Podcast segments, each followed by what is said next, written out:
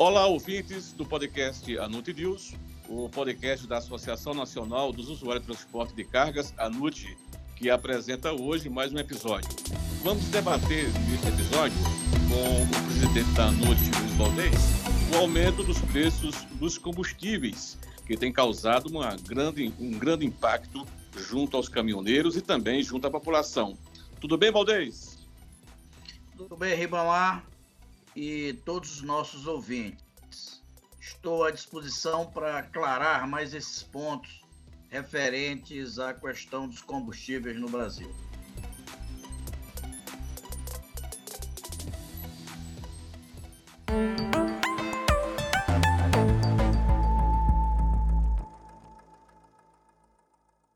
E esses reajustes, né, presidente, têm dado bastante dor de cabeça na população. E já diante disso, Valdez, eu lhe pergunto, qual é o impacto de, dos aumentos dos preços dos combustíveis, especialmente do diesel, no transporte de cargas no país? Ribamar, é preciso que a sociedade entenda o seguinte: cerca de 70% de toda a carga movimentada no país é feito por caminhão. 70%. Portanto, o arroz que sai do sul do país e vai para o norte e nordeste vai de caminhão. O café que sai de Minas e vai para todo o país para ser é, regularmente tomado pela população vai de caminhão o açúcar que circula vai de caminhão. Portanto, todos esses produtos, o biscoito, não é? as bebidas, todos esses produtos vão de caminhão. Ora, o caminhão, o principal insumo do caminhão é o óleo diesel, é o que vai mover o caminhão. Metade do custo de um caminhoneiro para transportar o seu produto pelo país é óleo diesel. Então, quando o óleo diesel aumenta, imediatamente aquilo é um custo adicional no bolso do caminhoneiro que repassa por frete e repassa para o produto final. Né? Então, ah, este ano, ah, nós precisamos analisar bem isso e o governo está ouvindo, nós usuários, de que o óleo diesel aumentou 40% às vezes mais de 40%. Então, em seis meses, sete meses de, do ano de 2021, você ter um aumento de 40%, quando a inflação é 5%, 6%, significa que isto aí é um aumento de custo para o caminhoneiro, para o transporte por caminhão muito elevado, e que vai acabar aumentando o preço dos produtos na, no comércio em geral.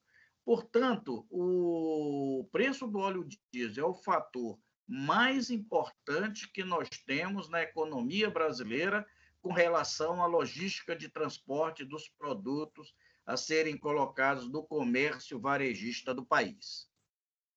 Baldez, você sabe que a, a definição do preço do diesel e dos demais combustíveis segue uma cotação internacional, apesar do país ser um grande produtor de petróleo. Ah, como explicar para o consumidor que o país produz petróleo e ainda tem que importar e vender a preços tão elevados? Dá para justificar, presidente? Este é um dos pontos nevrálgicos nessa discussão, que a população, eh, e você levantou muito bem isso, não entende como é que eu, sendo um grande produtor mundial eh, de petróleo e de seus derivados, toda vez que o petróleo aumenta lá na Arábia Saudita, eu sou obrigado a pagar aqui no supermercado ao lado da minha casa. Aumentou o petróleo lá, aumenta o derivado de petróleo aqui, consequentemente, aumenta o frete, aumenta o preço do produto. Essa lógica ela é de difícil entendimento, mas a Petrobras e o governo precisaria vir a público numa linguagem fácil e acessível, explicar isso para a população, para que a população entenda por que, que isso acontece. Este é um ponto que já foi levado à Petrobras e ao governo de um modo geral, como que nós amortizaríamos ou diminuiríamos essa flutuação de preço. Por quê? Porque o que a Petrobras faz? Ela tem o que a gente chama preço de paridade das exportações. Significa uh, dizer de que eu tenho o meu preço atrelado ao preço do mercado internacional, mesmo que eu produza petróleo em reais. Este é um ponto importante.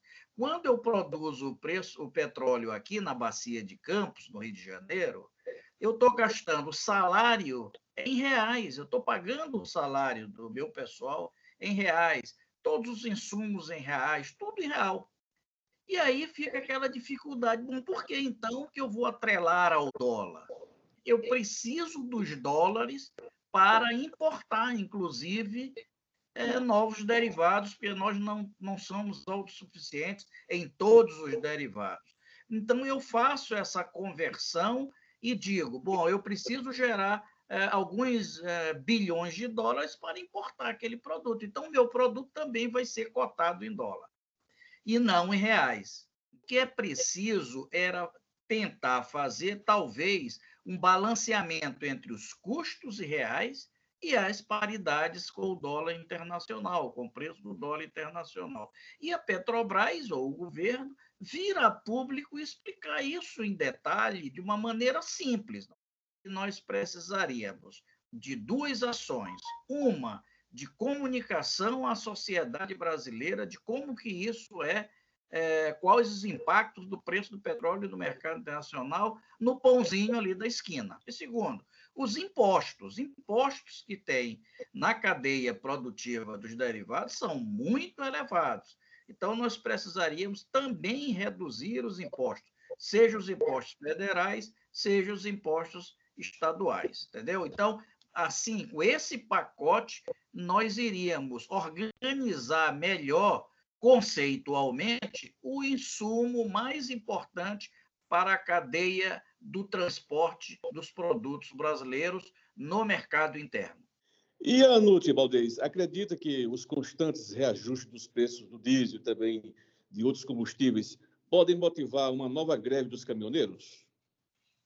Ibama, eu tenho conversado com muitas entidades e lideranças dos caminhoneiros. E a gente acaba entendendo as angústias que eles vivem do dia a dia. E uma dessas angústias é essa imprevisibilidade do preço do petróleo. A pessoa sai com um preço de combustível no início da viagem, às vezes a viagem dura uma semana, dez dias, desse país imenso que é o nosso. Quando chega no meio da viagem, que ele precisa abastecer o caminhão, ele já encontrou o, o óleo combustível num valor uh, 10, às vezes 12% mais caro. Ora, ele contratou um frete ao preço é, inicial e quando chega no meio da viagem já está outro preço. Ele tira daquele frete, porque o, o embarcador não vai pagar aquele aumento. Então, ele tira do frete que ele ganhou, do lucro que, em tese, ele teria para pagar aquele aumento de lucro. Então, o que, que acontece? Gera insatisfação do caminhoneiro e do transportador. Neste momento, eu particularmente não acredito que haja adesão ao movimento grevista. Primeiro, porque os fretes estão bons nesse momento. Nós estamos ainda numa boa safra no setor do agronegócio. A economia está reagindo com algum vigor, o que pode é, aumentar o volume de carga a ser transportado. Isso dá, evidentemente, uma certa vantagem do setor rodoviário, porque ele é que transporta praticamente tudo. Mas isso tem um limite. Neste momento, a probabilidade de uma greve é pequena, mas isso cria uh, um volume de insatisfação que lá na frente pode vir a criar, um, uh, uh, dar razão a um movimento grevista. E a DUT tem trabalhado muito a vários órgãos de governo buscando solução, inclusive conversando com os caminhoneiros para que eles fiquem com alguma é, tranquilidade, se é possível isso, porque eles sabem que nós que somos embarcadores, contratantes do, do frete, em muitas ocasiões, em muitos pleitos que eles têm, nós apoiamos também porque nós sabemos que é a nossa principal fonte de transferência de produto da origem até o destino. É, nós sempre dissemos que nós, donos de carga, dependemos tanto do caminhoneiro quanto ele depende da gente. Portanto, nós não podemos ficar produzindo e guardando o produto, nós temos que transportar o produto para ele chegar na mão do consumidor. De forma que é uma relação bionívoca, uma relação é, de confiança que eu tenho certeza de que neste momento não temos condições de fazer greve, porém, nós precisamos trabalhar para evitar isso no futuro. Valdeir, já chegamos ao final do podcast Anot News, um assunto bastante importante para a economia brasileira. Né? Então, já, desde já, agradecemos a sua participação nesse podcast, presidente. Bom, eu é que agradeço mais essa oportunidade a dar essas explicações aos nossos ouvintes e fazendo de novo o mesmo apelo. Mandem sugestões, é, críticas para que a gente possa abordar e aí nós apresentarmos as explicações e os conceitos envolvidos, principalmente em transporte, que é o nosso foco no, no nosso podcast.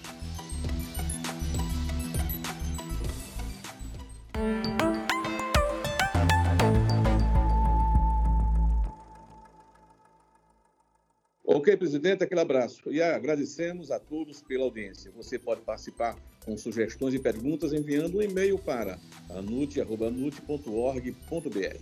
Podcast Anute News voltará na próxima sexta-feira com mais um episódio. A todos, um abraço.